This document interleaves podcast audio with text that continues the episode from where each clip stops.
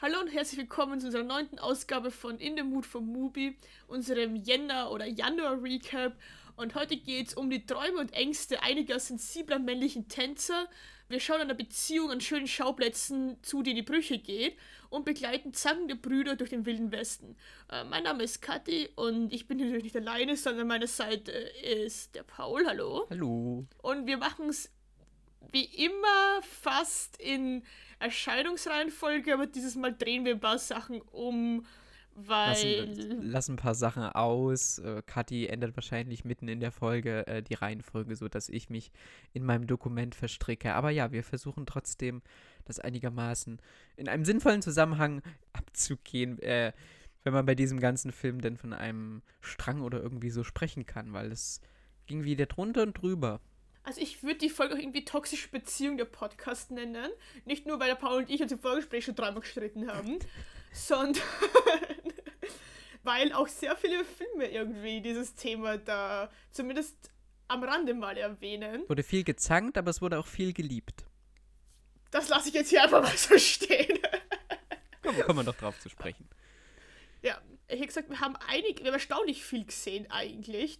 Ach ja, und wir werden im im unserem nächsten Movie-Gestöber werden wir, ähm, weil Decision to Leave aus Gründen, die wir beide auch gar nicht nachvollziehen können, bei den Oscars so gar nichts an Liebe bekommen hat, werden wir ein kleines Südkorea-Special machen, weil jetzt auch Hunde, die bellen, beißen nicht und Snowpiercer und Memories of Murder erschienen sind und werden uns dem und eben auch Decision to Leave dann widmen.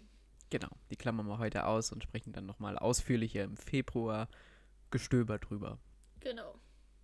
Na gut, Paul. Ja. Der erste Film gebührt dir. Ja, der Film Joachim. Also Joachim geschrieben.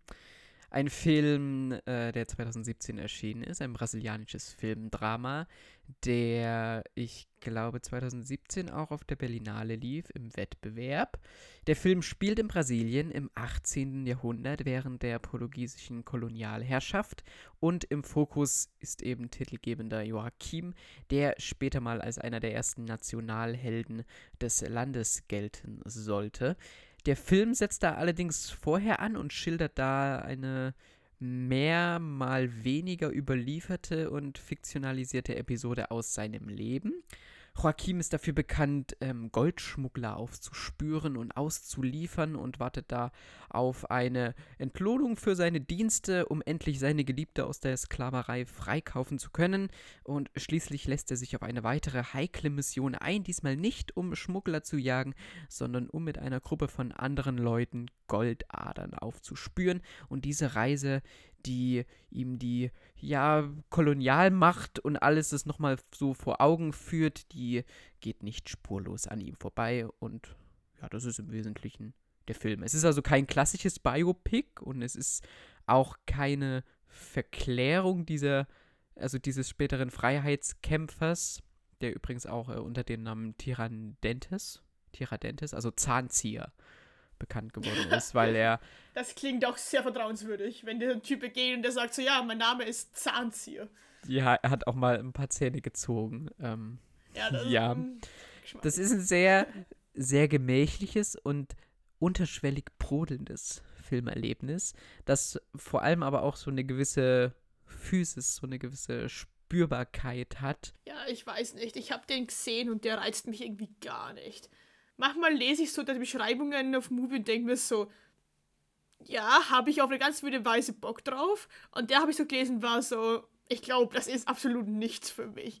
Aber was du jetzt erzählst, klingt dann doch irgendwie interessanter, als ich erwartet habe. Ja, ich muss auch sagen, also die, die Hintergründe machen das dann nochmal spannender, weil dieser Film eben, wie gesagt, kein Biopic ist und mehr so das davor mhm. erzählt und dieser Film halt auch ausschnitthaft bleibt. Und eben gar nicht erst versucht, so biografische Stationen abzuarbeiten, sondern der ist konzentriert und versucht zu zeigen, wie es so in seiner Figur arbeitet, wie die Eindrücke auf ihn wirken.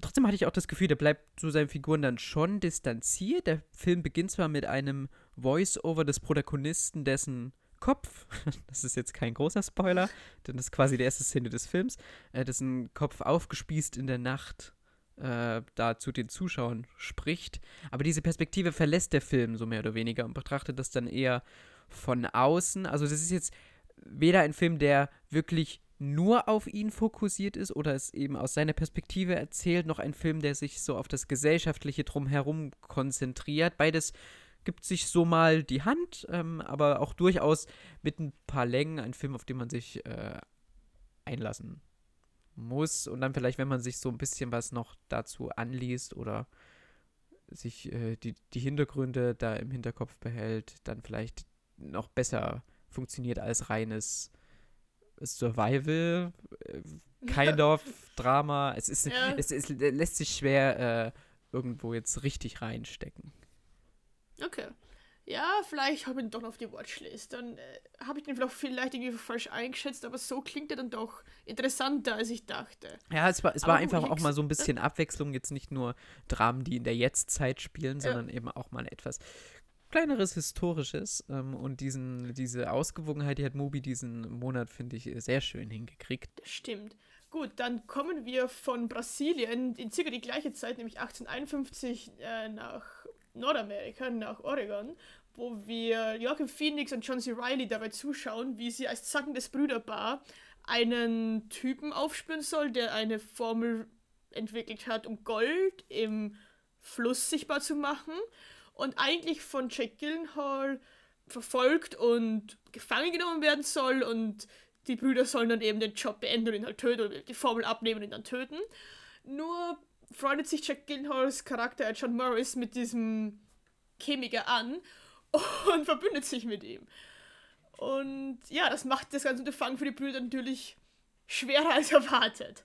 Aber ja, da, ähm, Ja, also es, es, es, es, sind so ein paar Themen von Joachim kommen hier auch vor. Gerade so das mit, dem, mit dieser Suche nach Goldadern oder mit dem genau, ja. mit diesem äh, Goldthema. Natürlich sind die Figurendynamiken was ganz anderes. Und bei The Sister Brothers gibt es auch ein bisschen mehr Action. Also hier gibt es ja den einen ja, oder anderen. schon an mit Action. Den ein oder anderen Shootout. Es ist jetzt kein Action-Western, also es ist nicht so, dass ständig geschossen wird, aber wenn geschossen wird, dann wird auch mal ordentlich geschossen. Ja, ich finde auch die Anfang, also es fängt gleich an mit so einem Shoot in so einem Haus im Prinzip, wo schon gleich mal established wird, okay, man kennt, also man kennt diese Brüder eben, die heißen halt Sisters mit Nachnamen, deswegen kennt man sie als The Sisters Brothers. Das ist halt schon, das finde ich ja. schon fantastisch. Absolut, das ist, das ist ein guter Gag. Und es fängt ja schon damit an, wie sie es im Shoothaus, Shootout da halt irgendwie zu zweit, weiß nicht, sieben Leute oder so halt umbringen und man schon auf Anfang weiß, okay, die wissen, was sie tun, die Leute wissen, warum sie sie bezahlen und eigentlich ist niemand von ihnen sicher. Und ja, ja, ich weiß, du hattest dich drauf, also wir hatten ja am letzten, äh, also im Januar Recap, äh, Quatsch, im Dezember Recap hatten wir am Ende so den kleinen Ausblick auf den Januar ja, gemacht. Und ich weiß, du hattest den da, da hatte ich den noch gar nicht so auf dem Schirm, habe ich mir aber dann auch, weil du ihn erwähnt hattest, auch gleich mal äh, vorgemerkt. Und du hattest dich ja schon drauf gefreut. Äh, was ja. sagst du jetzt, wo du ihn gesehen hast? Ja, also ich hatte sehr viel Spaß mit dem. Ich fand den manchmal, war mir ein bisschen zu lang. Also war halt ein bisschen Längen, finde ich. Aber ansonsten fand ich den, ich fand den gut und ich fand vor allem die Dynamik zwischen Joachim Phoenix und John äh, C. Rileys Charaktere fand ich genial. Also die Brüder, wo der eine halt so der immer der outgoing Spokesperson ist, der dann das Ganze regelt und alles. Und der andere halt doch immer irgendwie nur mit und eigentlich keinen Bock mehr auf das Ganze hat. Und auch wie sich die Dynamik dann, also es passiert dann was und dann shiftet sich meiner Meinung nach die, die, Titanic. Die Titanic shiftet sich.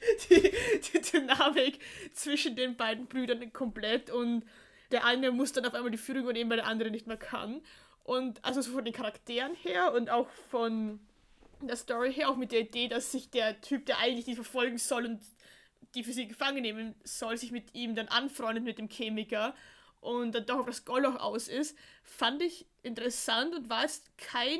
Also ich bin kein absoluter Western-Fan. Aber in dem Setting, mit der Story, mit den Leuten vor allem, ich bin wirklich begeistert. Ich habe jetzt auch letztens erst Hör geschaut und ich weiß nicht, warum Joachim Phoenix so lange, also bis seine Joker-Performance bei mir eigentlich komplett vorbeigegangen ist, weil der Typ ist ein genialer Schauspieler.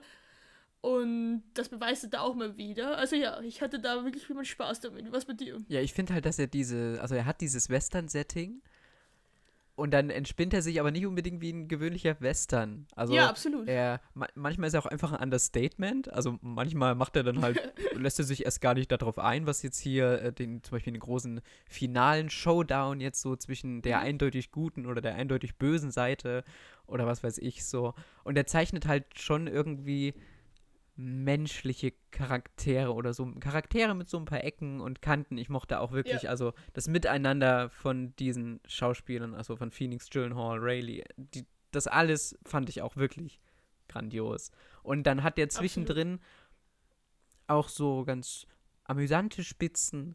Es, es gibt diese wunderbare Szene, wo, wo sie da in diesem, wie in so einem, in einem Laden sind und äh, äh, Riley, glaube ich, dann äh, da eine Zahnbürste entdeckt. Und oh, ja. dann total äh, erst so, äh, interessiert sie das? Was ist das? Das ist eine Zahnbürste, Sir. Und dann hat er, äh, nimmt er sich halt diese Zahnbürste und in weiteren Szenen sieht man ihn sich dann halt immer die Zähne putzen. Ja, Und nein, ich finde auch, ich find's auch so geil, wie sie dann am Schluss dann und, und wie man wirklich so Jack Gyllenhaal und ihn beim Zähneputzen sich so Blicke zuwerfen. Und das war für mich so, okay, das, diese, diese Blicke sagen dann mehr als tausend Worte, weil sie wissen genau, wo sie stehen wo die anderen hier stehen. Ja, und sowas kam halt auch immer wieder. Es gab auch später dann, äh, wo, wo sie dann quasi so zu viert unterwegs sind, gab es äh, auch eine sehr schöne Szene am Lagerfeuer, wo sie sich da und zusammen unterhalten und einer muss Nachtwache halten und steht dann entfernt von den anderen und dreht sich dann irgendwann um und fragt sich, warum er überhaupt Nachtwache hält, wenn irgendwie alle anderen sowieso wach Das hat- sind. Das hat so ein bisschen Dschungelcamp-Vibes auch, oder? Gott. Also so von den Sticheleien her und so, das. Und ja, auch ansonsten, also äh, von, von den eingefangenen Bildern her fand ich den auch sehr schön. Es ist ein wirklich ein schöner Neo-Western, wenn man es so möchte, der sich so ein paar Ja, Trademarks äh, des, des Genres so ein bisschen aufnimmt und manchmal dann eben verzerrt oder ein bisschen anders ausspielt. Ja, wie man es jetzt vielleicht denkt. Äh, viele, ich habe mir da im Vorfeld auch nochmal durchgelesen, sagen, er unterläuft die Erwartungen. Und ich finde dieses Wort äh, immer so passend, weil es wirklich was Unterschwelliges ist. Es ist jetzt nicht so, dass hier die großen Twists äh, auf, den, auf das Publikum einprasseln, aber es ist doch immer so ein kleiner Bruch mit äh, Erwartungen, wenn man jetzt einen klassischen Western oder sowas äh, Ja. erwartet irgendwie, genau. Dann gibt es auch noch so ein paar kritischere Untertöne. Ähm, hier, wie wir noch gar nicht erwähnt haben, Riz Ahmed spielt ja hier auch mit der Stimmt, hier ja. auch so, der so eine Szene hat, so ein bisschen der Träumer, der von einer, von einer besseren Weltordnung schwadroniert und so. Also, ach, das ganze Ensemble mochte ich wirklich. Äh, und ich gebe dazu, der hat jetzt nicht die großen oder äh, anhaltende Ja, aber es- das halt- Intensität, Das ist aber halt also typisch dann Western auch, dass, sie, dass dann passiert, dass sie dann halt, halt minutenlang durch die Gegend reiten, von einem Ort zum anderen, weil damals bis halt ein Pferd dann von A nach B geritten hat, das halt fünf Tage dauert, bis dort warst. ja, so ein bisschen, ja, das stimmt schon. Ähm, ja, nö, doch, äh, hat mir eigentlich gut gefallen. Ja, nein, kann ich nur zustimmen. Dann kommen wir zum nächsten Film, den wir auch beide gesehen haben, der aber komplett andere Richtung geht, nämlich Sweetie. Sweetie. Sweetie, ja. Eigentlich fängt er an mit einer Frau, die sich auf der Arbeit den Verlobten von der anderen aufreißt, mit dem die andere gerade mal 55 Minuten verlobt ist, aufgrund von einer Frau, die in ihrem Kaffeesatz gelesen hat, dass ihr zukünftiger Mann ein Fragezeichen auf der Stirn hat. Und ungefähr dem, der absolutiert das Ganze auch weiter, meiner Meinung nach. Also, Ja, das ist das Regiedebüt von Jane Campion, der Regisseurin von Das Piano oder genau Power of the Dog. ja, genau. Also das Piano mochte ich, mochte ich nicht, ähm, aber Power of the Dog äh, fand ich gut letztes, Ja, vorletztes Jahr sogar. Ja, Ähm, stimmt. und- schon. Ich habe mir den da jetzt angeschaut, weil ich vor ein paar Tagen dann nochmal über Agnes war da und die, also sie war bei der bei der Criterion Collection zu Gast und die haben ja so ein YouTube-Format, wo sie äh, bekannte FilmemacherInnen in diesen kleinen Raum stecken, wo die ganzen äh, Blu-rays und so von der Criterion Collection stehen und äh, die RegisseurInnen oder andere FilmemacherInnen, SchauspielerInnen, Kameramänner, Kamerafrauen und so weiter sich dann dort ihre Lieblinge rauspicken können und Agnes war da, war da noch vor fünf, sechs Jahren zu Gast und hat dort unter anderem Sweetie äh, da ausgewählt und hat sich den ausgesucht und da war ich doch neugierig und da habe ich, ach ja, der kam ja diese, diesen Monat auch auf Mubi und habe gedacht, ja komm, ich schau mal rein und ich kann ihren Pick, zumindest aus ihrer aus ihrer Perspektive schon verstehen, weil es hatte auch zwischenzeitlich ja. schon was auch von, von ihrem Style oder von zumindest von den Trademarks, die sie auch gerne mal ja, so ja. mitverwendet. Ja, es hat mich halt auch stark an Glück aus der Sicht eines Mannes erinnert, also so vom Stil her. Ich fand den, also ich fand den teilweise echt anstrengend, weil, also es wird auch nie irgendwie Leute, es wird, es heißt immer nur, ja, die Schwester ist halt irgendwie ähm, krank, also psychisch krank, aber es wird nie erläutert, was sie genau hat oder ob das jetzt so stimmt oder ob sie sich einfach nur aufspielt. Die will auch irgendwie halt ähm, ins Schauspiel oder sie Business. Ist, sie ist schon sehr davon überzeugt, dass sie es eigentlich schon geschafft hat, äh, Schauspielerin ja, genau, zu genau. sein. Sie hat da auch so einen, einen Manager. Manager, ja, der halt auch nur eine Allgleiche ist im Prinzip. Also das ist. Ja, also es ähm, geht viel um diese Dynamiken da äh, in der Familie. Also als erstes, nach diesem Prolog, nenne ich es jetzt mal, siehst du ja diese, äh, diese doch etwas, also eher introvertierte Schwester, Kay, glaube mhm. ich, hieß sie, mit ihrem äh, mit ihrem Mann eben. Erst wird so ein bisschen deren Erziehung, äh, Erziehung, Beziehung beleuchtet und dann kommt halt nach und nach jemand dazu. Dann kommt erst die, dann taucht erst eines Nachts die, die Schwester, die Schwester mit, ähm, mit ihrem Manager auf und dann kommt irgendwann noch der Vater von, von den beiden ja, genau. dazu, der verlassen wurde und dann und der Nachbarsjunge. Genau, der Nachbarsjunge, der ist auch immer irgendwie mit dabei und es ist, es ist ein sehr schrulliges und sehr eigenwilliges Porträt dieser Familie und ich stimme dir auch zu, also der ist auch schon ein bisschen anstrengend hin und wieder.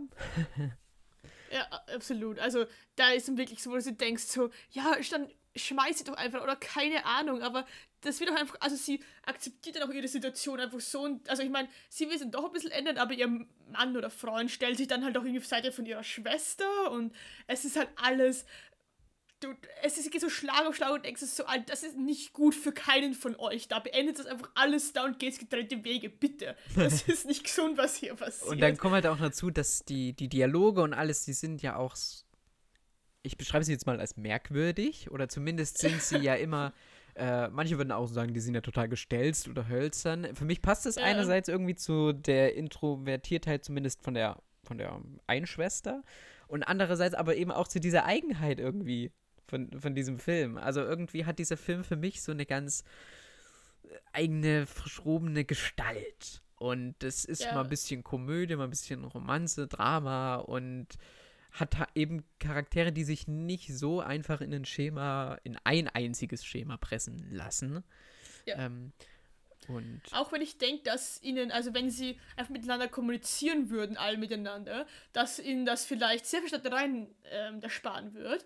Aber das passiert halt nicht wirklich. Also sie reden schon, aber jetzt, sie reden jetzt nichts irgendwie von, sag ich mal, von Inhalt oder was ihre Probleme irgendwie lösen könnt. Es geht halt immer nur darum, wie kann man das demnächst wen hintergehen oder wie werden wir die los oder was ist da und das ja, aber das ist halt einfach der Film, das sind einfach diese Leute, das ist einfach diese Dysfunctional Family, die im Prinzip gezeigt ja, sie, sie, sprechen ja miteinander, kann aber auch sein, dass sie sich fünf Minuten später an den Haaren ziehen. Also. Ja, genau. Oder nicht einmal fünf Minuten später. Also. ja, so in etwa äh, ist das schon. Ich habe so äh, dann noch gedacht, es ist so, also eine dysfunktionale Familie und zu der passt auch irgendwie dieser in Anführungszeichen dysfunktionale Film. Das ist jetzt nicht so, dass hier nichts funktioniert, aber irgendwie hätte ich das immer so das Gefühl, ja, ja, das dass das so eben, dass es immer Reibereien gibt. Jetzt auch nicht nur bei den Charakteren, sondern eben auch vom Inszenatorischen. Und das ist, denke ich, zu einem gewissen Grad auch gewollt.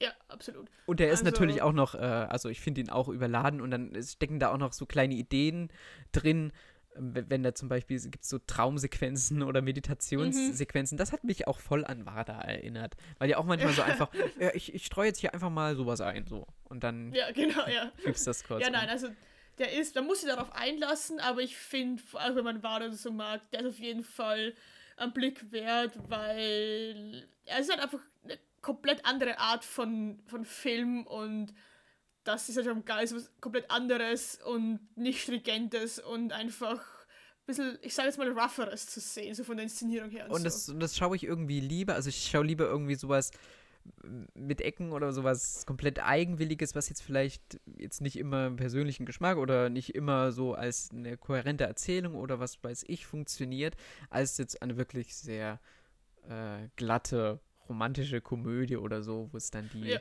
die, die perfekten Charaktere oder die Charaktere gibt, die sich eben nur in eine Schublade oder in was weiß ich äh, stecken lassen.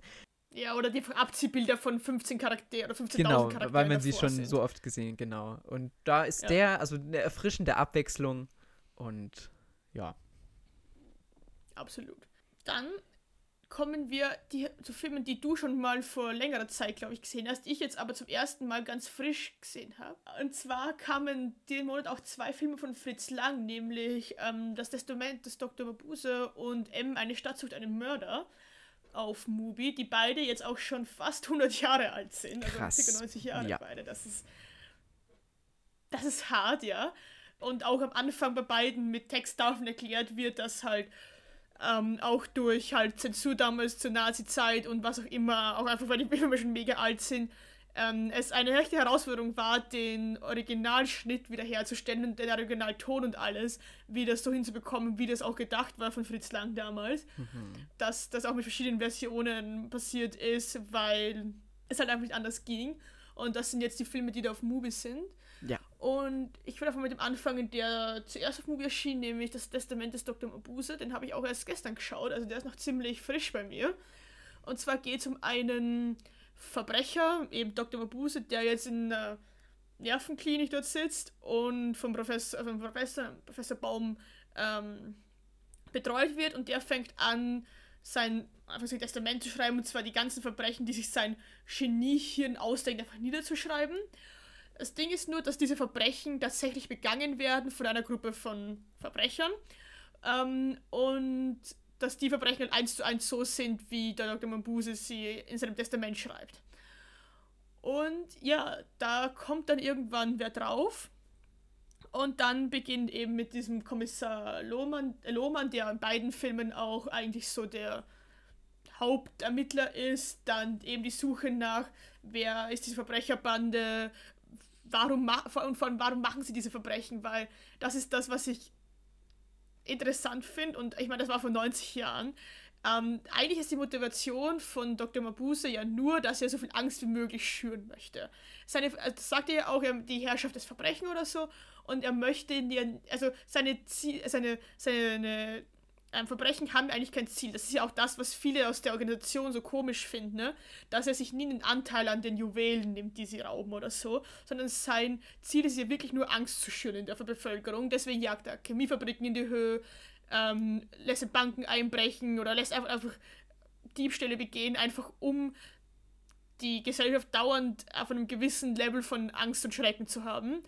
Und das ist wahrscheinlich auch ein, einer der Gründe, warum dieser Film in Deutschland verboten wurde, also 1933 damals schon, weil die Nazis und das NS-Regime damit halt ihre Probleme hatten, weil sie da doch irgendwie dann auch Parallelen zu vielleicht ihrer eigenen Art und Weise erkannt haben und dass der Film dann deswegen auch im Budapest das erste Mal aufgeführt worden ist und in Österreich und erst 1951 das erste Mal in Deutschland aufgeführt worden ist. Also nach dem Krieg dann, wie sie ihn dann zeigen durften. Ja, so wie du das jetzt erzählst, ich habe auch vor langer Zeit, also so lange ist nicht her, aber ich habe den auch schon mal geschaut. Aber jetzt frage ich mich gerade, ob ich ihn wirklich schon mal geschaut habe. weil, also es gibt ja viele Filme ja. mit äh, Dr. Mabuse. Ähm, jetzt muss ich gerade mal schauen. Habe ich hier eine Liste? Genau, es gibt Mabuse, The Gambler und ich glaube, ich habe die tausend Augen des Dr. Mabuse oder so. Ja, okay. Ich habe irgendein, weil diese Hallen, also das, was du mir gerade beschrieben hast, kommt mir so gar nicht bekannt vor. Aber also, ja. Ja, okay, interessant. Ich muss sagen, also ich bin echt erstaunt, wie gut der und auch M heutzutage immer noch funktionieren. Also klar, das Bild ist logischerweise schwarz-weiß, aber das wissen wir, dass das nicht stört. Ja, das ist ja ein Vorteil. Und, genau. und jetzt und jetzt auch nicht mehr das Schönste, auch wenn es restauriert ist, aber ja. Der Ton ist teilweise, obwohl das Originalsprache halt Deutsch ist, ähm, habe ich echt teilweise überlegt, ob ich mit Untertitel schaue, weil der Ton halt teilweise echt nicht mehr der Beste ist, aber Echt? gut, darauf muss ich einlassen. Aber ich Und fand- es, es ist nicht so, dass. Ja, ich, ich fand gerade bei M war der ziemlich klar. Ja, bei M war besser, das stimmt. Okay. Aber wie gesagt, das ist auch nichts, was, das ist logisch bei so einem alten Film und auf das, das da kann ich hinwechseln. Ich finde echt erstaunlich, wie gut auch die Geschichte, auch wenn eigentlich, also mir war von Anfang an auch irgendwie klar, was da passiert, weil es gab nur eine Erklärung dafür, aber auch komplett egal, ähm, wie diese, die, diese Geschichte erzählt wird. Die, es gibt auch eine Autoverfolgungsjagd am Schluss, die ich echt cool fand. Diese, wie sie diese Chem- Chemiefabrik da in die Höhe jagen und das alles. Und auch so, auch von der Schnittarbeit, also wie sie dann, wenn sich da Leute aufregen und Sachen nicht verstehen in der Organisation, warum das so und so abgeht und dann Schnitt und wer anders regt sich auf und es ist eigentlich das gleiche Gespräch, was irgendwie weitergeführt wird. Und das fand ich echt, also ich war echt angetan von denen, ich fand die echt, echt gut. Ähm, wie gesagt, die, die, die Art und Weise, wie erzählt wird, ist natürlich ein bisschen outdated, aber das stört meiner Meinung nach jetzt gar nicht, weil ich den Stoff und die Geschichte an sich immer noch so interessant finde und dass sich das meiner Meinung nach heutzutage besser trägt als manche Filme, die vor 10, 15 Jahren rauskommen sind. Ja, also ich kann nur für, für M sprechen, auf den wir dann äh, gleich noch, Ja. noch mal ausführlicher zu sprechen kommen. Und ich habe jetzt auch gerade auf die Schnelle jetzt nicht rausgefunden, welche Mabuse ich jetzt schon gesehen habe oder Okay. nicht. Ich habe mich nur gerade gewundert, weil ich gerade sehe, dass äh, das Testament des Dr. Mabuse ja 33 rausgekommen ist und M31, Genau. warum sie da äh, gerade diese Veröffentlichung gewählt haben und nicht erst M und dann das Testament des Dr. Mabuse Ja. rausgebracht haben. Aber ja. Gute Frage, aber ja. Genau. Aber ja, also von mir auch eine absolute Empfehlung, auch, auch wenn man sich vielleicht denkt, so, das Bild steckt nicht mehr, der Ton steckt nicht ab, finde ich alles gar nicht so schlimm. Auf jeden Fall kann man auf jeden Fall immer noch gut schauen. Ja, Meinung und nach. also, Fritz Lang ist halt auch eine Hausnummer, die äh, seine, also absolut, einige seiner Filme, nicht alle, also ich hatte zuletzt hier waren in der Arte-Mediathek äh, Der Tiger von Echnapur. Die Produktion, die fand ich dann nicht mehr ganz so dolle, aber Okay. zumindest M und jetzt mal auch Mabuse oder solche äh, Sachen, Metropolis und so weiter, die kann man sich Mhm. durchaus mal angucken. aber dann hätte ich gesagt, machen wir mit M weiter. M. Ähm, Genau. Eine Stadt sucht einen Mörder.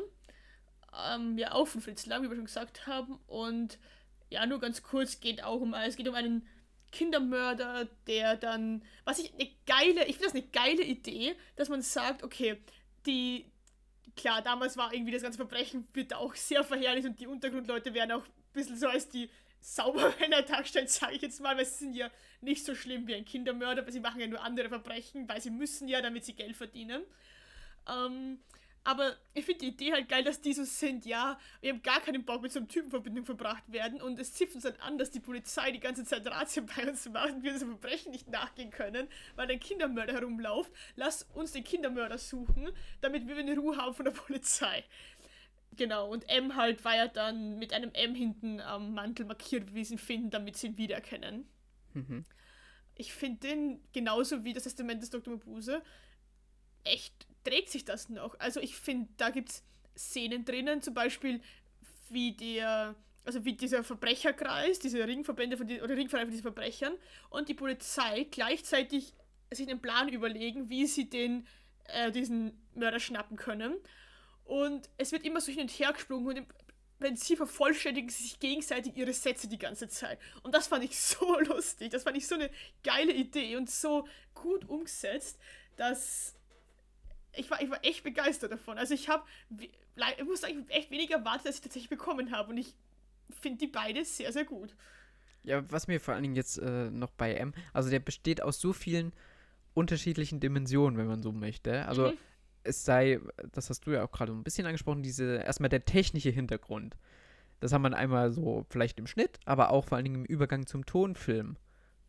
Ähm, Genau, ja. Der, der hier ja aber schon, also der Ton mehr ist als so ein nice to have, sondern der halt Ja. wirklich sehr zielgerichtet eingesetzt wird oder eben auch ausgelassen wird. Oder wir haben hier dieses, wir haben letzte, Genau. Letzte Ausgabe erst über hier die Halle des Bergkönigs gesprochen, über dieses dü- dü- dü-. Mhm, mhm. Und das kommt hier ja auch, wird ja hier sogar als, als, als Leitmotiv eingesetzt. Und es steht, also es steht sogar davor bei der, also wie gesagt, bei diesen Restaurierungstafeln davor, bei Mubi steht sogar auch davor, dass der Ton halt, also dass der Film teilweise ein Stummfilm ist, so wie es von Fritz ähm, lang gedacht worden ist, also angedacht worden ist. Ja.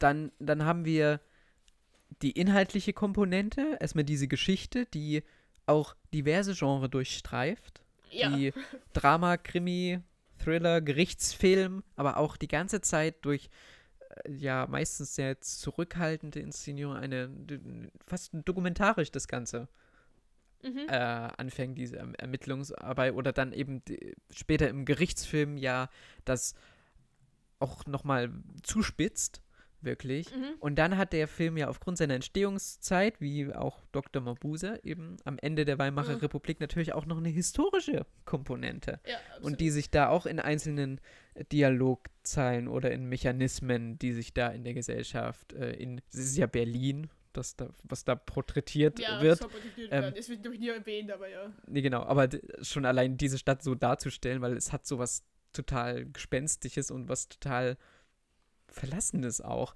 Ähm, Ja. Und diese ganzen Komponente zusammen ist halt schon was, dass man m, sich mit diesem Film auf so viele verschiedene Arten und Weisen auseinandersetzen kann. Und dann schafft er ja auch noch ähm, Themen wie zum Beispiel die Todesstrafe oder so auch noch mit zu thematisieren. Ja. Also wirklich, der ist fu funktioniert auch wirklich heute noch sehr gut.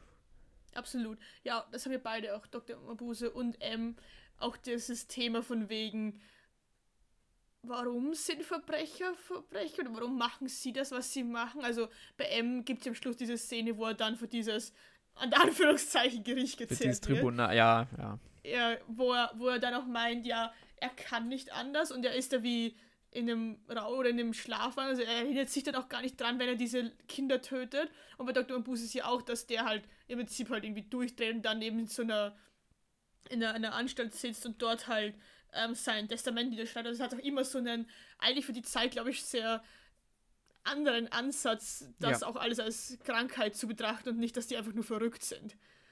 Ja. Und das ist alles sehr interessant. Ja, und es gibt halt, in M gibt es halt diese Szene, wo sie dann in diese Bank oder dieses Bürogebäude einbrechen, wo sich der Mörder versteckt, wo sie dieses ganze Ding auseinandernehmen, im Prinzip, um den zu finden. Ne?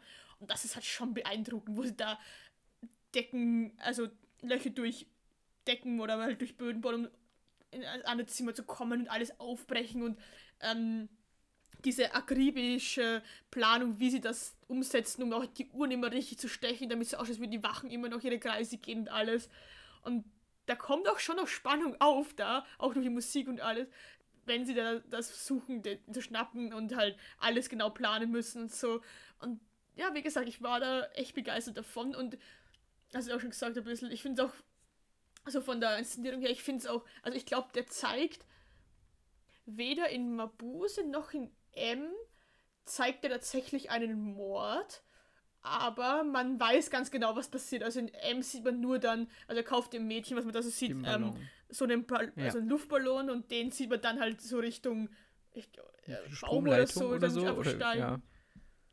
Genau, und in Bambus sieht man dann nur bei dem einen, wie, wie ja die, die Pistole einfach so hält und das war's dann halt, aber man weiß halt immer genau, was passiert, ohne dass er da irgendwie, ich sag jetzt mal, irgendwelche grafischen Bilder zeigen muss oder das irgendwie mehr kommentieren muss. ja, genau. Also die, die, die Bilder oder die Bildsprache, jetzt auch ganz abgesehen von der Gewalt, ist sehr klar.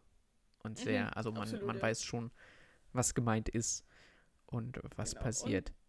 Das Bindeglied zwischen den beiden Filmen halt der Kommissar äh, Lohmann, der halt in beiden, wie gesagt, die Ermittlungen leitet und einmal versucht eben M zu fangen und einmal versucht Dr. Mabuse zu fangen.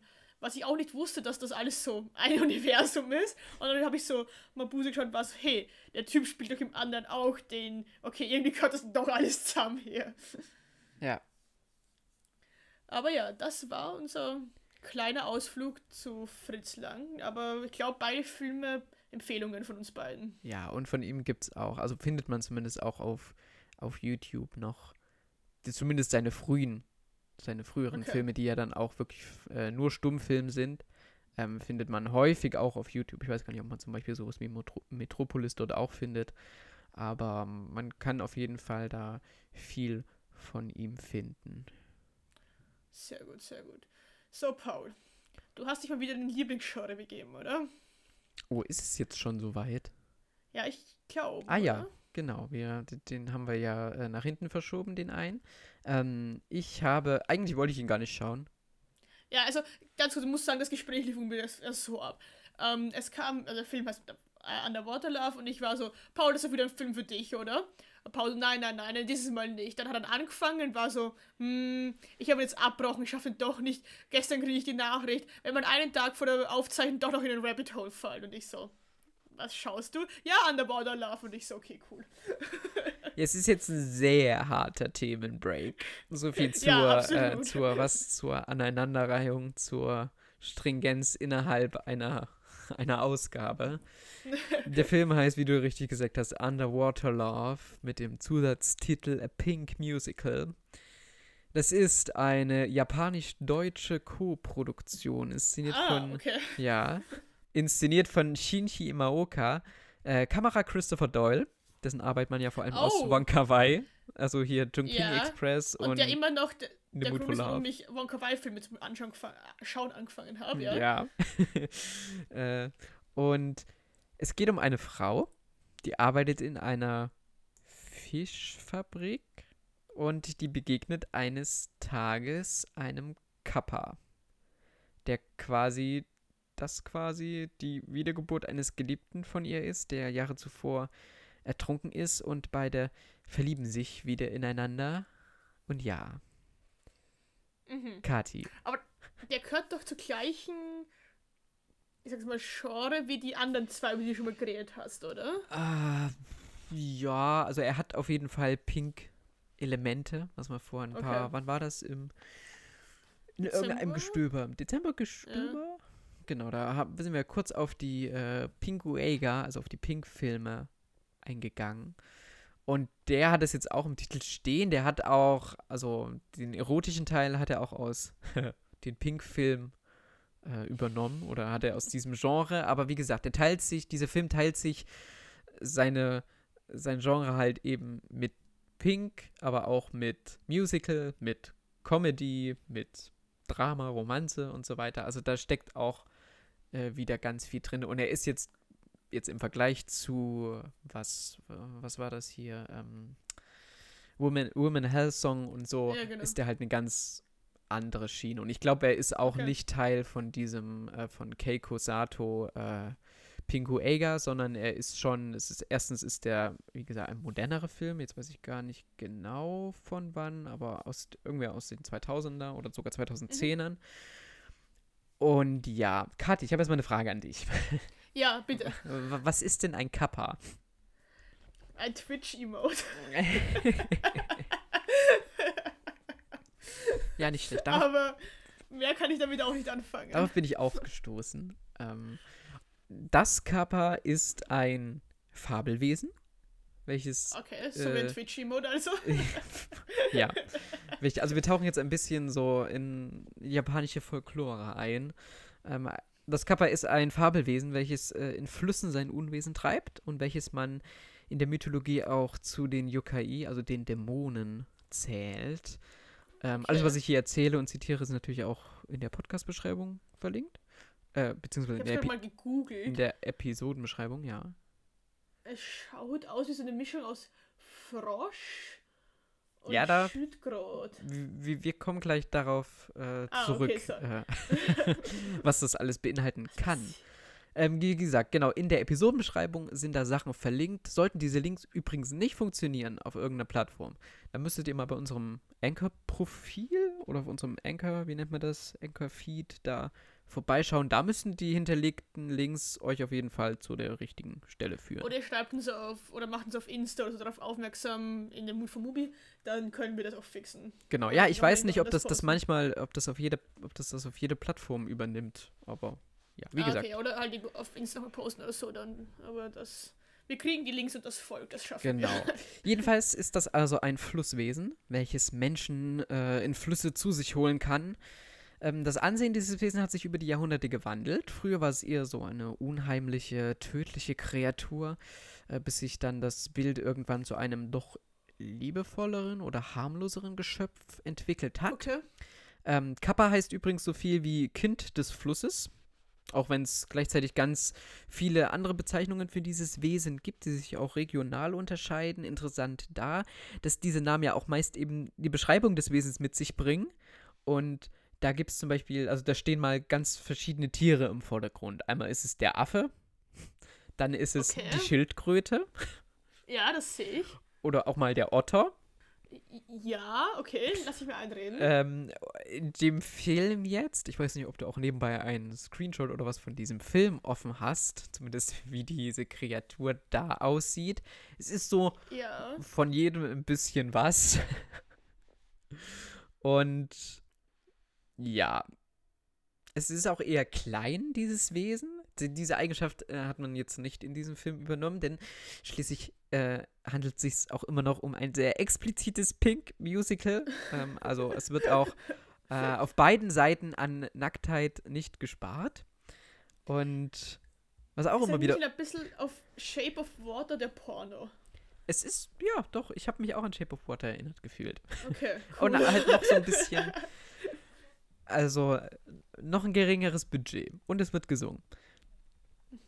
Gut, das, das gesungen wird, das schreckt mich jetzt normalerweise nicht ab. Ja, zur Musik kommen wir gleich noch. Ähm, Sorry, ich wollte nicht deine, deinen 15-Punkte-Plan über diesen Film äh, bringen. ja, was heißt über den Film? Also, ich habe das meiste eben zum Kappa rausgeschrieben. Ja, Und da würde ich auch noch kurz dran ansetzen, denn das Kappa ist bekannt oder ist oft bekannt für seine Vorliebe für Sumo-Ringen. Ach ja, natürlich, was auch sonst. Ich finde das irgendwie so cool, weißt du, was. Ich habe auch, also wir in Deutschland oder so, auch in Österreich sicherlich, haben wir ja auch so Sagengestalten oder so. Aber ich, Ja, Lindwurm oder so. ich finde ich find's jetzt, also ich finde das schon super. Also, also ein Wesen, das im Fluss wohnt und äh, auch für Sumo-Ringen bekannt ist oder das sehr gerne Ja, macht. das ist. Äh, da, was. da, ja. Fun Fact, solltet, solltest du mal in eine Situation geraten, in der dich ein Kappa zum Sumo herausfordert. Ähm, ich zitiere das mal kurz auf Englisch. One common method for defeating the uh, Kappa when challenged to sumo or any other confrontation is to simply to bow politely. The Kappa Ah, uh, is essentially a polite creature who defers to human rituals. Um, it will bow in response, spilling its water and thus l- losing its power. Also, wenn du dich einfach verbeugst vor dem Kappa, dann wird es das aus Höflichkeit auch nachmachen. Und dabei, also weil weil man den, den Kampf natürlich irgendwie im flachen Wasser oder so austrägt ähm, und dabei Wasser und damit auch seine Kraft verlieren. ich finde es schön, dass, das, Ähm. dass das bis dahin auch schon so durchdacht ist. Also natürlich über, die, ja. über die Jahrhunderte hinweg entwickelt und dann bestimmt auch noch angepasst und wahrscheinlich ist das auch nicht die einzige Interpretation oder die einzige Möglichkeit, die ich äh, gefunden habe, aber ja. ich muss kurz. Also, ich habe jetzt ein bisschen dieses Kappa gegoogelt. Und das, wir sind auch. Also, ich finde es gut, dass wir zu einem Kappa-Podcast werden hier gerade. Ja. Aber. Ich bin auf ein Bild gestoßen, während ich Kappa gegoogelt habe und musste das recherchieren. Anscheinend gibt's. Also, sagt dir Animal Crossing was? Ja, ja, da gibt's das, ja. Ja, da gibt's diesen, da gibt's den Captain, Captain, also Captain auf, auf Englisch mit Apostroph N und der ist ein Kappa. Ja, das habe ich auch Wie gelesen. cool, das wusste ich nicht. Also ist Kappa, also in der Popkultur ja eigentlich komplett verankert. Einmal Animal Crossing, dann, ich, gut, das Twitch-Emote heißt auch Kappa, aber Ja, du, das ist Warum? auch, also äh, das ist auch, ich hatte es auch noch äh, gelesen. Meistens wird es eben so als eine Art Frosch oder so dargestellt und es eignet sich halt Ja. auch, um irgendwie damit, was ich, was weiß ich, für so Werbung zu machen. Also so ein inoffizielles Werbetier noch mit. aber interessant. Aber- ich wusste nicht, dass das so verankert ist. Ja, Aber ja, cool. Ja. Ich habe noch ein, äh, ein Fakt äh, zur Ernährungsweise des Kappa. Mhm. äh, und zwar, Kappa liebt Gurken. Ich meine, wer nicht? Ja, deshalb, so beschreibt es äh, unter anderem japanwelt.de, kann es passieren, dass, äh, wenn man Gurken gegessen hat und danach schwimmen geht, man vom Kappa angegriffen wird. Okay, interessant. Also nie nach den Gurken essen gehen. Genau, außerdem vermeiden vom Baden sollte man Auberginen, fermentierte Sojabohnen und so weiter. Hingegen gar nichts anfangen kann das Wesen mit Sesam, Ingwer, Spucke, Eisen und Flaschenkürbissen. Okay. Ich liebe das die ist sehr Details. spezifisch, aber cool. Ich find's toll. ähm, ich habe dann noch äh, jetzt zum Schluss noch ein, eine etwas düstere Seite dieses Wesens. Äh, wie wir Mhm. vorhin schon mal gesagt haben, wie gesagt, auch dafür bekannt, dass äh, Menschen zu sich ins Wasser zu holen, um dann dort ihre Leber zu stehlen. Und das erreicht er, indem er seinen Arm durch den Anus des Opfers steckt und dann sich eben das gewünschte Organ da rausholt. Okay, Klassiker. Ähm, Es gibt dazu, Ja. wie gesagt, in diesem Text, den ich dazu gefunden habe, da steht noch, steht es noch sehr viel ausführlicher und auch noch äh, die Facetten, beziehungsweise auch, worauf man das zurückführen kann und so weiter, woher dieser, dieser Glaube oder dieses, diese Geschichte stammt. Es ist eine unheimliche Fülle an Ansammlungen, an Eigenschaften, Geschichten rund um dieses Wesen. Das ist nur eine kleine Auswahl. Ähm, aber das hat mich einfach ein bisschen mehr gecatcht äh, als der Film selber. was, was auch immer dieser Film sagt, aber du hast dich mit Kappa beschäftigt. Ja. Also irgendwas hat der Film in, dich, in dir ausgelöst. Ja. Und das ist doch das Schönste an Filmen. Ja, das, das ist schön. Und das meinte ich auch. Der, der Rabbit Hole war weniger der Film an sich, sondern mehr, Ja, also das Kappa. mehr das Kappa. Und ja, also schaut gerne bei, bei Japan Welt und äh, The Metamorphosis of the Kappa. Und ja, jetzt kurz zu diesem Film. Also dieser Film, der erzählt halt auch von diesem Wesen, von, äh, das da aus dem Wasser kommt, ähm, was so ein bisschen eine Wiedergeburt, wie gesagt, einer früheren Jugendliebe ist von der Frau und sie finden wieder äh, zueinander und ja, es ist so eine Musical-Romanze und ach, also die, die, ich glaube, die Darstellerin und Macherin hatten bestimmt viel Spaß. Ich leider nicht so richtig. Diese Mischung lässt sich schon total schwer in Worte irgendwie fassen, weil es durchaus auch paar tragische Elemente hat, diese Elemente aber nie über Einzelmomente hinaus trägt, sondern dann eben immer zwischendurch Musical-Einlagen haben übrigens die Musik von der, deswegen wahrscheinlich deutsch-japanische Koproduktion von der deutschen Band, Duo, Stereo, Stereo Total. Mir waren sie, als jemand, der auch sehr selten Musik hört, kein Begriff, ähm, bewegen sich so in den Genren Elektropop, New Wave, Okay, Indie-Pop, das ist ja absolut ganz genau meine Elektro-Clash und so. Mm, geil, ja. Ähm, mittlerweile- mittlerweile nicht mehr aktiv, weil ich glaube auch ein Mitglied äh, der Band verstorben ist. Ähm, aber auf jeden Fall ist die Musik, die sie auch dazu beigesteuert haben, ja doch eigen und noch eigener sind dann auch die Choreografien, die dazu getanzt werden. Also das hat fast schon bisschen parodistische Züge auf so streng durchchoreografierte Hochglanzmusicals, weil hier ist es alles sehr einfach mit so einfachen Bewegungen, wie man sie vielleicht aus dem Aerobic-Kurs um die Ecke kennt. Also man wird schon da fast so ein bisschen mit diesen Armbewegungen und, und Step und eins, zwei, drei, vier, fünf, sechs, sieben. So wie Wassergymnastik im Urlaub oder Ja, so, genau. Wasser trifft tatsächlich auch. Die tanzen auch im Wasser. Wobei der, Ah, der. Titel äh, insofern irreführend ist, dass es hier nicht Underwater äh, Love gibt, aber Overwater, Sondern nee, äh, also In the water oder? Genau, an Land äh, gibt es genug Love. Also auch mit diesem, mit diesem Wesen, äh, dass da auch, ja, dessen Körper- und Geschlechtsteile auch äh, hin und wieder sehr explizit eingefangen werden. Ich weiß nicht ganz, warum es A, diese äh, Nacktszenen geben musste und B, warum es diese Musikszenen geben musste, aber es entsteht eine sehr, das ist das ist immer wieder eine sehr eigene Mischung aus all dem und so ein bisschen Folklore, ein bisschen Drama, ein bisschen Romanze, auch Slapstick und so weiter, also auch ein bisschen natürlich overacted und so. Mhm. Ähm, ach ja, Also klingt nach einem Erlebnis und nach einer guten Ausrede, sich mit dem Kappa zu beschäftigen. ja. Du hast aber auch noch was geschaut, was ich nicht gesehen habe, nämlich Genau, einen Kurzfilm. Absolut. Ich habe Off-Season geschaut. Ähm, der geht auch nur so 43 Minuten und handelt von einem Paar, ähm, Judith und Gregor, und sie ist schwanger. Und sie, also er überrascht ist mit dem Urlaub irgendwo in Sizilien. Und sie hat so gar keinen Bock drauf. Also sie will doch lieber arbeiten. Und also, es, weil ich das richtig verstanden habe, arbeiten sie beide auch in der Firma von ihrem Dad.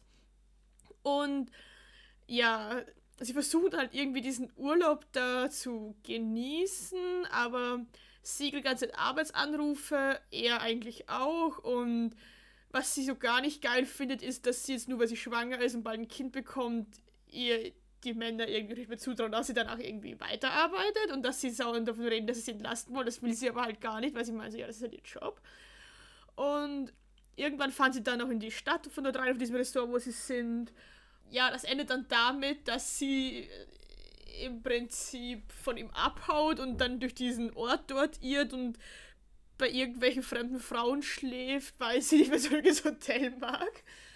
Uh, ja, und das ist also vorher schon geredet von toxische Beziehung der Podcast, also wie die zwei jemals ein Paar waren, ist mir ein absolut, ist mir ein absolutes Rätsel, weil eigentlich sobald man sie sieht, merkt man, dass es absolut grieselt und das, also man sieht halt nie irgendwie Rückblenden oder so, also keine Ahnung, wie sie jemals glücklich waren. Erwachsenes Verhalten von beiden Seiten ist auch anders. Also, es ist sehr viel Passiv-Aggressivität, sehr viel unterdrückte Aggressionen, sehr viel unterdrückter Hass, sehr viel unterdrückte Gefühle an sich, die nie, also die dann halt darin gipfeln, dass sie nicht so miteinander reden. Mubi hat das so schön beschrieben, eben einer Beziehung an schönen Schauplätzen beim Zerfall zuschauen mhm. oder wenn die Brüche gehen zuschauen. Und genau das ist es halt eigentlich. Man schaut den zwei halt zu, wie sie da wunderschöne Sizilien sind, alles wunderschöne Aussicht, wunderschöner Ort, wunderschönes Hotel, alles sehr schön, aber es passt halt einfach gar nichts. Also Kurzfilm war vorhin auch gut gesagt, der geht ja 40 Minuten. Ja, aber. Merkt man das? Ich weiß nicht, ab wann zählt ein Film als. Ja, das ist schon fast ein Mittel. Ja, es gibt ja noch, noch die mittellangen Filme. Ja, das meist okay. so eine Stunde. Aber ja, das ist ja. schon, aber ich meine, ich weiß nicht, klingt jetzt für die Prämisse doch schon lang. Ja, es, es wie gesagt, es, es geht halt darum, dass man merkt, okay, es passt gar nicht und dann, dass sie halt irgendwie alleine durch diesen Ort dort irrt und bei verschiedenen Leuten, also bei zwei oder drei Leuten unterkommt, ja, mehr passiert da auch nicht. Und das ist halt dieses, ich finde das eigentlich nicht so schlimm, weil es ist dieses, du merkst richtig, wie das, wie ihnen das beide so lange dauert, wie sie dabei so gar keinen, wenn du so, was machst, du so gar keinen Bock hast, oder wenn man da unten sitzt, was auch immer, und man schaut so auf die Uhr und denkt sich so, okay, fünf Minuten vergangen. Danach zehn Minuten schaut man auf die Uhr und denkt sich so, fuck, es ist eine Minute vergangen, seit ich auf die Uhr geschaut habe. also, da, wenn man so einer Situation ist, wo man sich so gar nicht wohlfühlt und wo so gar nichts passt und die Zeit einfach nicht vergehen mag und wo auch alles eher unangenehm ist und dann begegnen sie sich zufälligerweise im Ort wieder und er will sie wieder mit, also dass sie mitkommen, nimmt ihre Handtasche und dann kommt der Restaurantbesitzer, also, also und steht für sie ein und, macht ihn halt zu Saudern, weil er weil er halt ziemlich gut behandelt. Es ist ja, wie gesagt, von beiden Seiten ist das äh, Kommunikation ist wieder halt so key eigentlich. Es ist manchmal anstrengend, dass ich so denke, Leute, dann macht doch einfach Schluss oder was auch immer, aber das ist ja kein Leben. Aber ich verstehe auch, warum es sich so ziehen soll, warum es darauf hinausläuft, weil es halt einfach, ja, sie sind beide Anfang 40, vielleicht wollen sie das auch einfach irgendwie machen, dass sie kriegen ein Kind, aber wenn es nicht passt, dann passt es halt einfach nicht. Ja, ich weiß noch nicht, irgendwie. Also ist so als, als Charakterstudie ganz interessant. So, was sie treibt, was, was sie antreibt, warum das ist, was man da hineininterpretieren kann. Aber ja, ich verstehe auch, wenn man sagt, es tut sich im Prinzip 43 Minuten nichts und ich habe da gar keinen Bock drauf. Aber der Film lief auf der Berlinale. Ja, ja, das klingt wie ein Film, der auf der Berlinale ja, läuft. Und war ein äh, Master-Abschlussfilm. Ah. Ja, okay. Genau. Gut, aber ich hatte gesagt, wir haben genug von schönen Anblicken. Also irgendeinem Grund. Wir. Ja, also irgendeinem Grund, ja, wollte Kathi ja diesen äh, Film sich bis zum Schluss aufheben. Ja, so Go Out for Bang, das ist. Wow. ja. Ja. Also, wir haben natürlich, weil er diesen Monat auf Mubi anlief und weil sich der Paul und ich vor keiner Challenge scheuen, haben wir uns natürlich Magic Mike angeschaut ich glaube, es war eher keine so eine gute Idee, aber darauf kommen wir noch zu sprechen. Ja, Magic Mike, Channing Tatum und wie Mubi sich das so schön schön reden kann. Die Träume und Hoffnungen ein paar sensibler Tänzer. Ganz kurz, es geht um Stripper. Punkt. Und, äh, Entschuldigung, es geht um Channing Tatum, der eigentlich handgefertigte Möbel bauen möchte und der tags am Bau arbeitet und in der Nacht strippt. Okay, jetzt haben wir's. Ja. Und ich sag auch mal von weg, es geht uns auch gar nicht darum, dass es Stripper oder dass es, äh, dass es um diesen Beruf. Nein, nein, wie gesagt, höchsten Respekt für diese Leute. Es geht um den Film. genau, sondern es geht um den Film und um Sachen, die hier vielleicht so gezeigt werden. Ja. Und ja, also es ist eine, was ist es, eine romantische ein, Komödie. Wir, wir haben ja schon oft über Humorfelder gesprochen. Wenn das also das ist weder, mein Humor, wir wissen alles, mein Humor viel sehr groß ist, aber daher hört selbst meins auf. Also, es ist, für mich war das eher so eine Qual. Ist das ein Filmgenre Qual? Ja. Das ist Qual ein Filmgenre, ja, in dem Sinne schon. Es fängt ja schon damit an, dass eine der, das erste Mal, wenn, also Channing Dayton trifft dann auf dem Bau so einen 19-jährigen Typen, was ja auch schon mal hart fragwürdig ist, weil er auch zum Saufen anfängt und ähm, Underage-Drinking in Amerika ja, also da kann man ins Land verwiesen werden, wenn man nur auf Besuch oder so dort ist. Das ist ja richtig, richtig streng dort. Das er, also der heißt Adam und zudem, mit dem geht er in einen Club und meint dann so, da ist, glaube ich, ein 21. Geburtstag und Channing Tatum sagt wortwörtlich zu, zu Adam, look at how she's dressed, she wants to get boarded. Und ich bin vor diesem Film gesessen, war echt so. Dies, es, es, es, diese Aussage kannst du doch nicht bringen. Also du kannst doch nicht in dem Film sagen, schau, wie sie sich anzieht, sie will belästigt werden.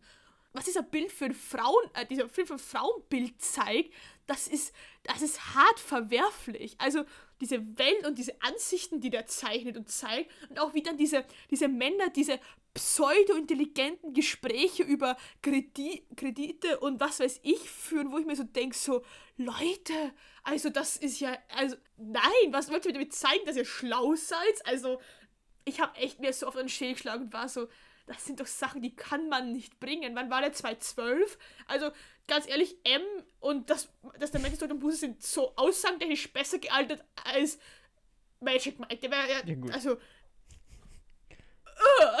Sorry, Rent vorbei, Paul, jetzt kannst du. Ja, es ist krass. Ich weiß nicht, wann ich dich schon mal so aufgeregt habe, hören, äh, über einen Film reden hören. Ähm, ja, f- äh, dieses Milieu, wa- was dieser Film zeigt oder was er versucht zu zeigen, finde ich mega spannend. Ja. und hätte ja, ich auch sehr gern mehr gesehen.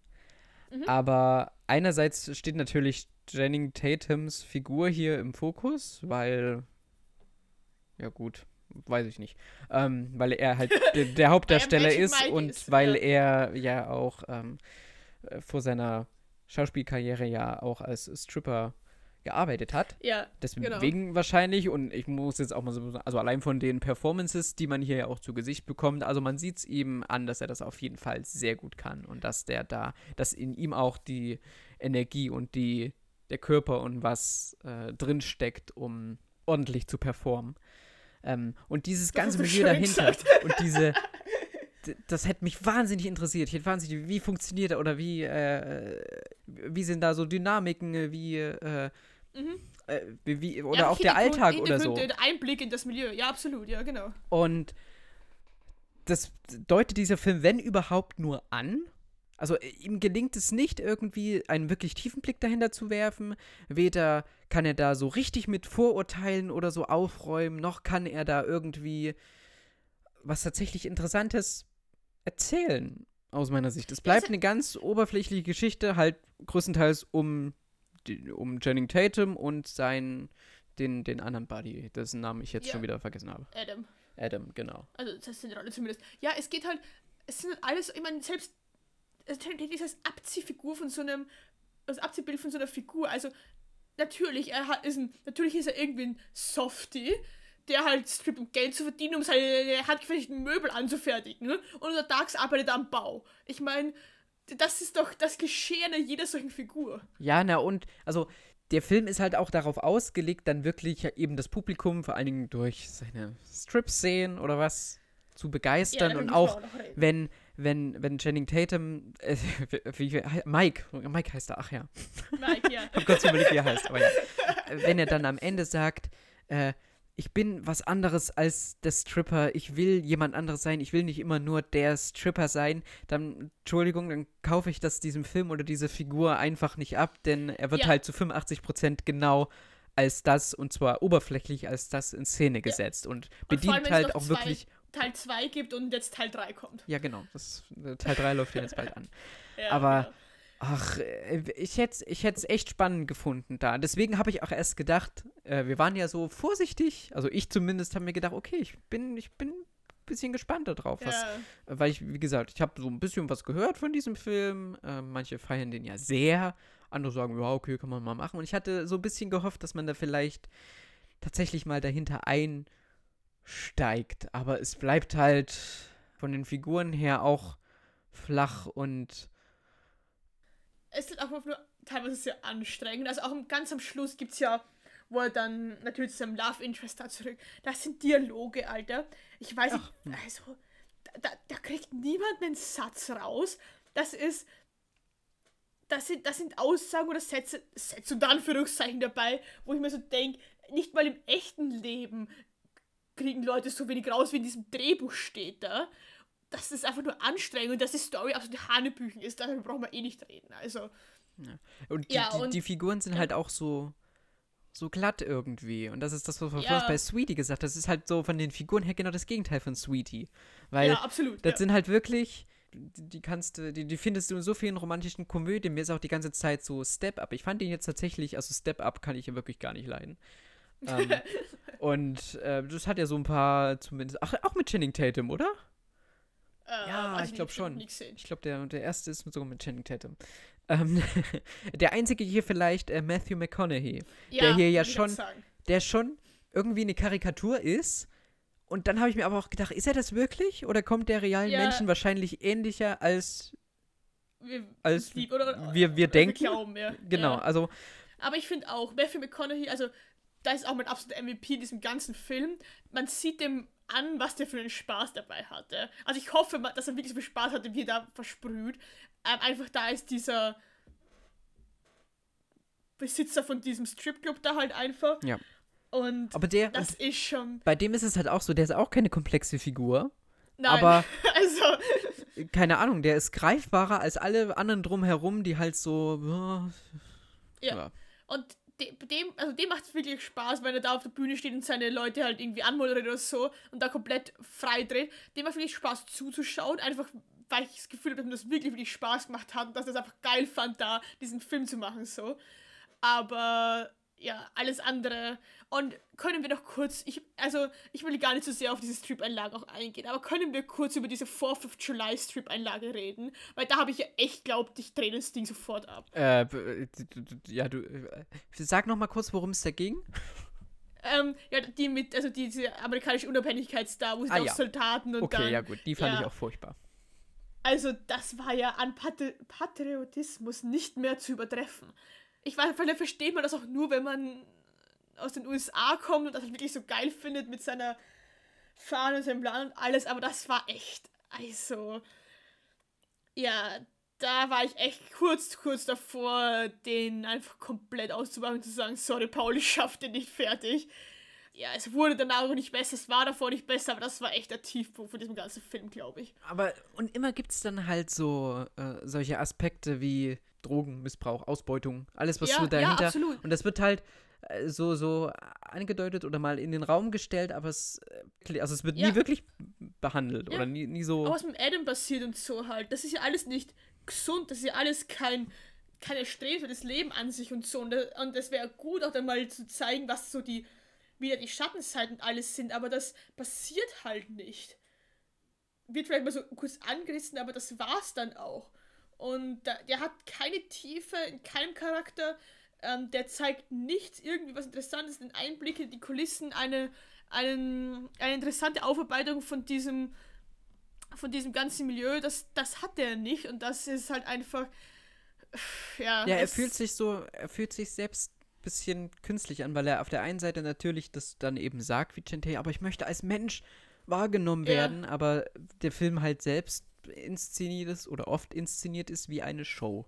Wie eine Ja, Show, die äh, sie machen und dann auch noch handwerklich solide. Ähm, die Performance ist vielleicht manchmal ein bisschen, äh, nee, die Performance ist eben gerade nicht so zerschnitten, ähm, wie man es vielleicht bei anderen Live-Mitschnitten oder so kennt, außer der Farbfilter. Ich Dieser weiß nicht, was du für Live-Ausschnitte normalerweise für Strip-Show schaust, aber gut, da muss ich dir jetzt einfach mal glauben. Live-Ausschnitt muss ja nicht von der Strip-Show sein, meine Güte. Ähm, aber dieser, dieser gelbe Farbfilter, Farb- dieser ja. Lichtfilter, der, also wirklich jeder Ort, den sie an, bei Tageslicht besuchen, sieht echt nicht schön aus. Also, Ja, äh, nee, Das ist- warum? das ist echt, ja, also ich, das habe ich mir auch so gedacht, so, wer hat, also was wollte mit diesem, Fa warum, warum? Wollte sagen, dass es da warm ist? Ja. weil es sah die ganze Zeit unheimlich warm aus, weil es wirklich alles so gelb, so war so, war die ganze Zeit so Wüste, Farbfilter, keine Ahnung. Ja, ich habe mich da immer gefreut, wenn es dann doch wieder Nacht war oder sie im Club waren, da, da, da ging es wieder. Ja, die, die, die drei best oder most liked Letterbox Reviews sind, also Platz 3, Whoever color graded this is my new arch nemesis. Platz 2 ist ähm, gay und Platz 3, äh, der erste halt mit den meisten ist And it was all yellow. ja, ja, das. Und das beschreibt diesen Film halt einfach in drei Letterbox-Reviews ist dieser ganze Film beschrieben. ja. Ich würde mir nochmal so einen Film wünschen äh, in diesem. Ja, einfach dort oder eben, also ja, der mir aber auch wirklich, äh, wirkliche Leute oder wirkliche Charaktere zeigt. Ja. Ähm, äh, würde mich interessieren, würde ich mir auf jeden Fall angucken. Ähm, ich glaube nicht, dass das in Teil 3 jetzt äh, dass Nein, da der Bogen ich auch. gerissen wird, ähm, aber ja. Na gut, das war unser Rundumschlag für Jänner. Wollen wir noch kurz auf das eingehen, was im Februar kommt, was uns da so interessiert? Sehr gerne. kurzen Ausblick. Ja. Gut, weil ich habe mir rausgesucht, auf das freue ich mich, weil ich habe den Nile noch nie gesehen, aber da habe ich richtig Bock drauf. Dirty Dancing. Oh, und ich weiß, jetzt, jetzt dass kommt, wir weißt du, es gibt so, Mal es kommen so viele schöne Filme und du pickst dir Dirty Dancing raus. ja, natürlich bin ich mit Dirty oh. Dancing, komm. Ähm, und ich glaube, dass wir da nächstes Mal eine sehr interessante Konversation über den haben werden, weil ich habe die Befürchtung, dass der mir gefallen wird. ja. ja. ich weiß, ich habe eine halbe Stunde über Magic Mike abgelästert und sage jetzt das, aber ja, ich, auf den bin ich gespannt. Hast du noch? Also ich habe noch ein bisschen was. ja, ich habe auch noch. Also ja. ähm, ich habe vor allem viele Filme, die ich, wo ich mich freue, die vielleicht noch mal zu sehen, wenn es die Zeit mhm, zulässt. Ja, ich auch. Ähm, zum Beispiel Porträt einer jungen Frauenflamme. Ja, ja.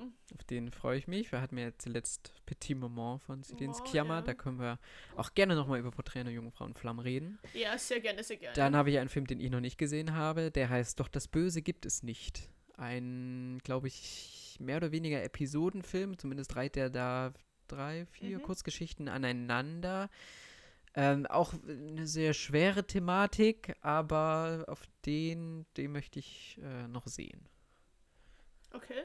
Ja, ich habe auch noch, ähm, was kommt, den ich auch noch nicht gesehen habe, der in der Liste ist Burning. Ja.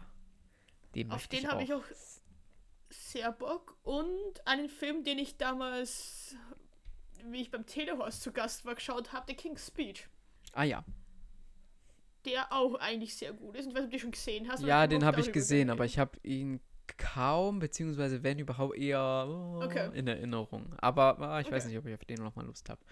ähm, mal schauen. Äh, ich habe als, als letztes noch, der am yep. Ende Februar dann kommt, äh, die Werkmeisterischen Harmonien. Endlich mal ein Film von Belatar und ja, also der hat schon einen, einen besonderen Platz bei mir und ich hab, bin gespannt, aber auch gleichzeitig so ein bisschen Angst davor, wenn du dir den anschaust, anschauen solltest, äh, was du dazu sagst. Also das auf jeden Fall.